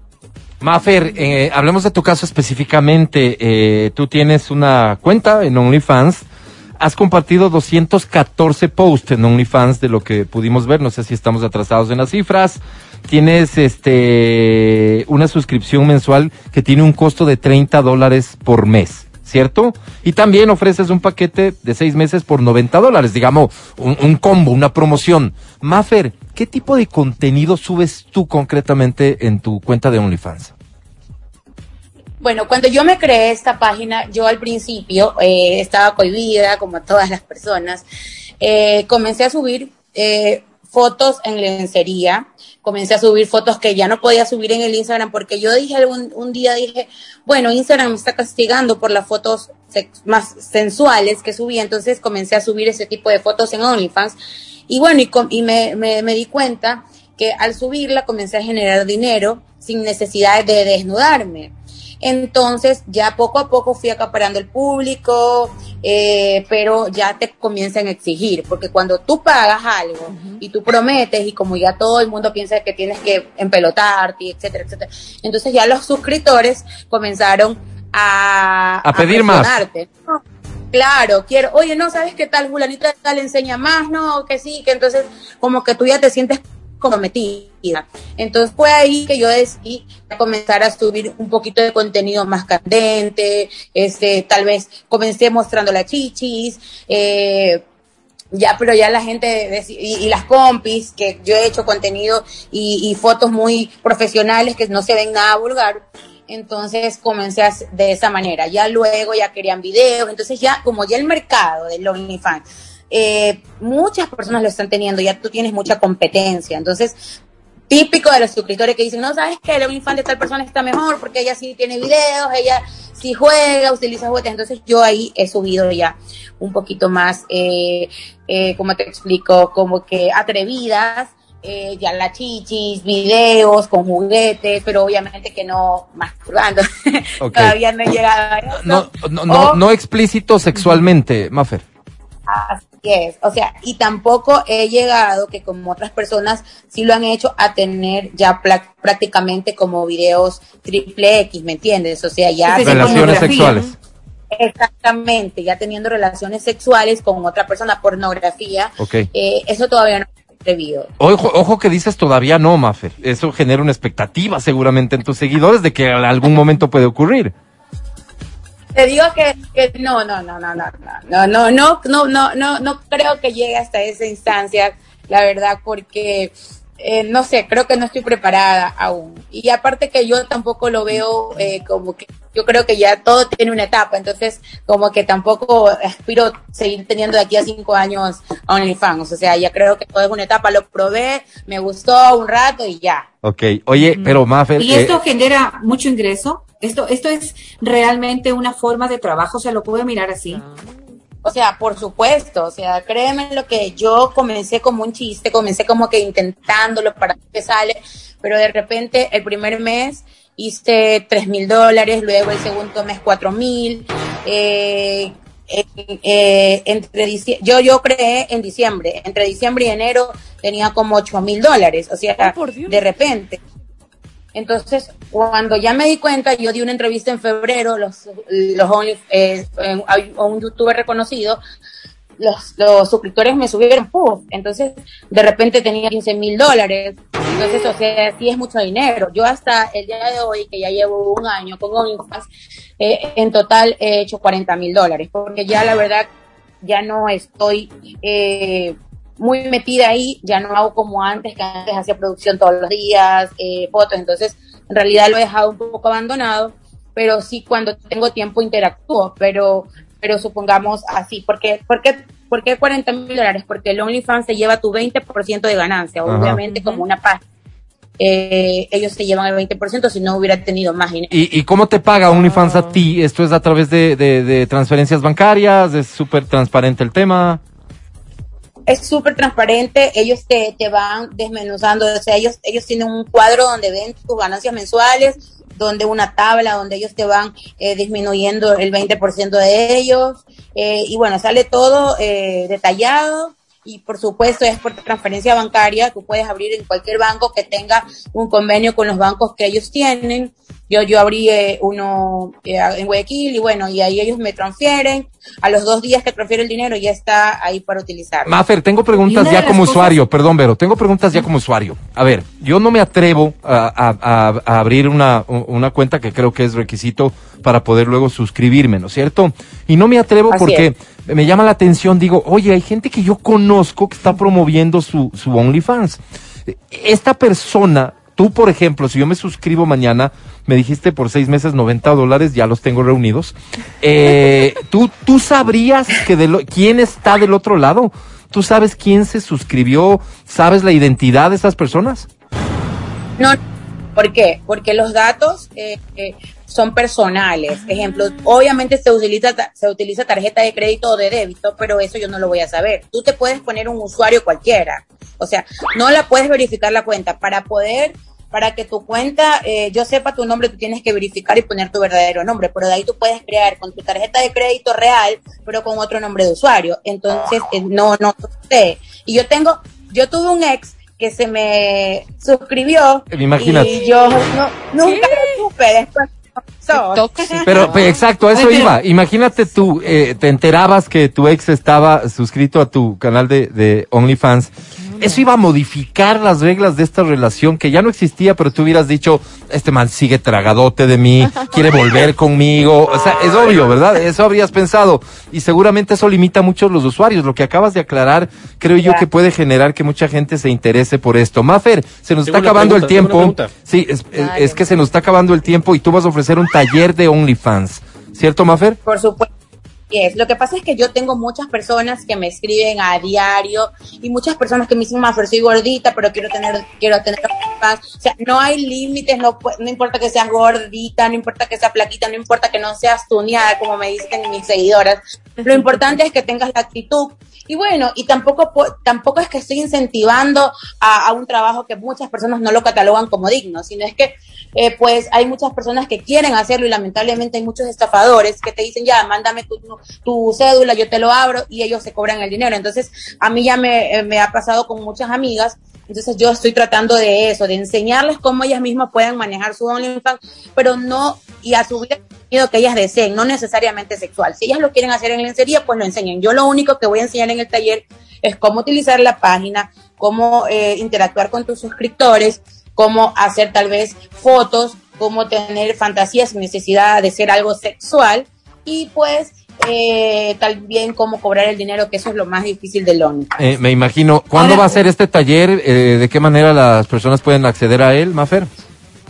El 12 de febrero a la una de la tarde. eh, estoy todavía en un dilema, no sé si lo puedo hacer por por eh, vía internet, vía Zoom, o si no lo voy a, pero yo quería hacerlo presencial, pero está en esto de, de la de COVID y toda esa vaina, aún no sé si lo voy a hacer presencial, pero estoy decidiendo. Por eso les dije las dos opciones a las personas que se iban a inscribir y bueno, gracias a Dios se están inscribiendo. O sea, que Entonces, sí en, tus, bien. en tus redes sociales la gente va a poder conocer eh, cuál va a ser la vía y, y de qué manera inscribirse para este, para este taller. Seguro hay muchas personas que están considerando esto.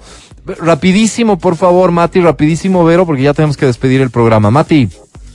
Claro que sí, Maffer. Hay tarifas estándar, es decir, yo quiero subir un contenido, tengo que eh, OnlyFans me dice, tú debes cobrar 90 dólares eh, sí o sí, No. o yo o yo puedo cobrar 10 o 20, lo que yo crea. No, yo tengo amigos, créanme, que ganan mucho dinero, se compraron una casa, se compraron un carro, pero mi amigo sí sube pornografía vivita, o sea, con otro hombre, y él cobra 5 dólares. ¿Por qué? Porque él va más por masa, a que por, o sea, va por volumen. Como que- todo. que, ¿me entiendes? Sí, sí, sí. Entonces va 5 dólares y ya tiene una casa, tiene un carro y va por su segunda casa. Entonces, créeme lo que lo de, lo de la tarifa es lo de menos. La cosa es que tú tengas un buen contenido que llame la atención, que sea auténtico y de esa manera te puedes manejar. Oye, Mafer, Gracias. perdóname, pero, pero adelantemos un poquito lo que podría ser el taller, seguramente alguna pregunta del taller. Eh, este amigo del que cuentas que ya va por su segunda casa, ¿qué de particular tiene para que tenga tantos suscriptores, Mafer? Pues porque Twitter una herramienta esencial para el OnlyFans. Tú, o este Instagram no te puede, no, no permite que tú subas o te promociones ahí. En cambio, Twitter sí. Y él sube todos sus videos en cortos. Entonces, como que te deja enganchado. Quiero ver más, quiero ver más. Y tiene prácticamente sexo con otro hombre. O sea, literal. Se ve tan todo eso. Y eso llama al morbo. Entonces, él tiene muchos suscriptores. Ok, Mafer, eh, perdóname, Vero, ya voy contigo. Eh, nos preguntan aquí. ¿Cómo sale el consumo en la tarjeta de crédito? ya, ya. Qué miedo, claro. Hay que saber. Ahí dice, ahí dice OnlyFans de Maffer eh, en el No, consumo. no, no. Almacén No, Gloria. Vulcanizadora. No. Pepe. Cuando usted lo haga, ahí me cuenta. Está bien, Maffer. Voy a publicar, de hecho, me suscribí al OnlyFans de Maffer y me salió esto en el consumo de la tarjeta. Verónica, Por favor. Para que los hombres que se Y quieran. yo digo, eh, si es que esto es así tan demostrativo, ¿verdad? Eh, una de las cosas que sí me preocuparía es el tema de la seguridad. Y hablo de la seguridad. Yo te veo a ti ahorita con gafas, la, la cámara no te enfoca completamente. Entiendo que cuando estás mandando contenido, supongo yo que sabrán quién es, quién eres.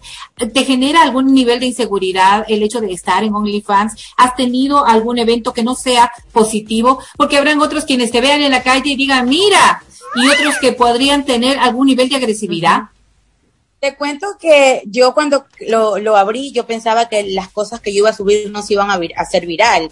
Eh, yo eh, en Guayaquil soy una persona mediática y obviamente que todo el mundo me señala y me dice, o voy al comisariato y me dicen, mira, la Maffer Vargas, Maffer, y me pregunta del OnlyFans, oye, ¿cuánto generaste? Personas hasta de- chicas del comisariato que están en las cajeras, todo.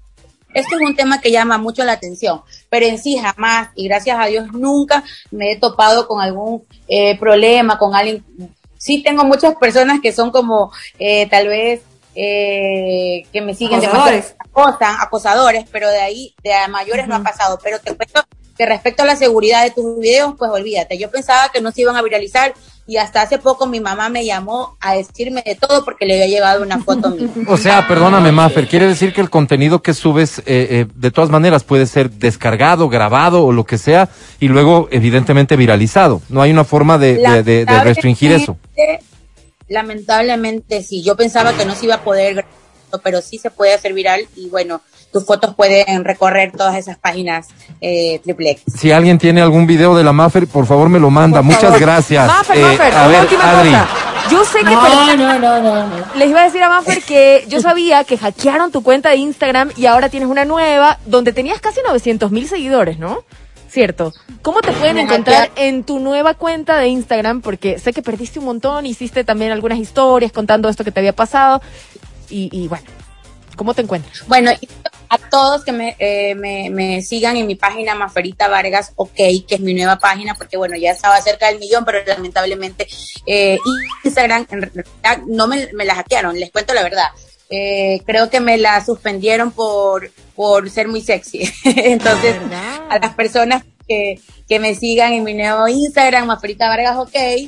Y también, pues ahí voy a estar dando la información del taller, donde podré decir, pues, y donde podrán ganar dinero desde la comida de su casa. Ya no regales tu pack, ahora véndelo, porque tengo Eso. muchas amigas Bien, me encanta. bien, Maffer, bien. Oye, te agradecemos mucho por tu tiempo. No, no te escuché lo último, ¿qué? De Bad Bunny. Oye, te agradecemos muchísimo por tu tiempo, este, por atreverte a hablar de esto. Contactamos con algunas personas que, que son del medio de acá de Quito y, y es como que no se atreven. Tienen su cuenta, pero no se atreven. Eh, valoro mucho, eh, digamos que si lo estás haciendo, lo manejes como lo estás manejando y además que, que te permitas compartir todo lo que has aprendido en este año con las personas que po- podrían encontrar en esto una manera de hacer dinero. En la crisis en la que estamos, ¿a quién no le cae bien un dinerito extra? Maffer, despídete del público, porfa. solamente la, la último comentario, aparte que no solamente gano yo, yo tengo un equipo de producción donde tengo a mi fotógrafo que le pago un, un sueldo a la persona que me maquilla, entonces ganamos todos, o sea, es un equipo de trabajo. Y bueno, muchas gracias por la invitación, eh, espero no sea la primera ni la última, entonces les mando un beso y muchas gracias por interesarse en este tema, pues que ahorita está como que en boga. Déjanos saber cuando vengas a Quito para tener una entrevista presencial, Maffer. Por supuesto, encantada. Ella es Mafer Vargas, ha estado con nosotros platicando sobre OnlyFans. Hoy conocemos un poquito más ya de OnlyFans, valió la pena. Gracias Vero, gracias a Matías, este, gracias equipo, gracias Pancho, gracias DJ Selfie, gracias a Feli en Democracia TV. ¿Quién es Feli? No sé. Adri Mancero, despídete. Gracias, chicos. Que tengan una linda, linda tarde. Que les vaya muy bien. chicos. Los quiero mucho. Yo soy Álvaro Rosero, el más humilde de sus servidores. Bye.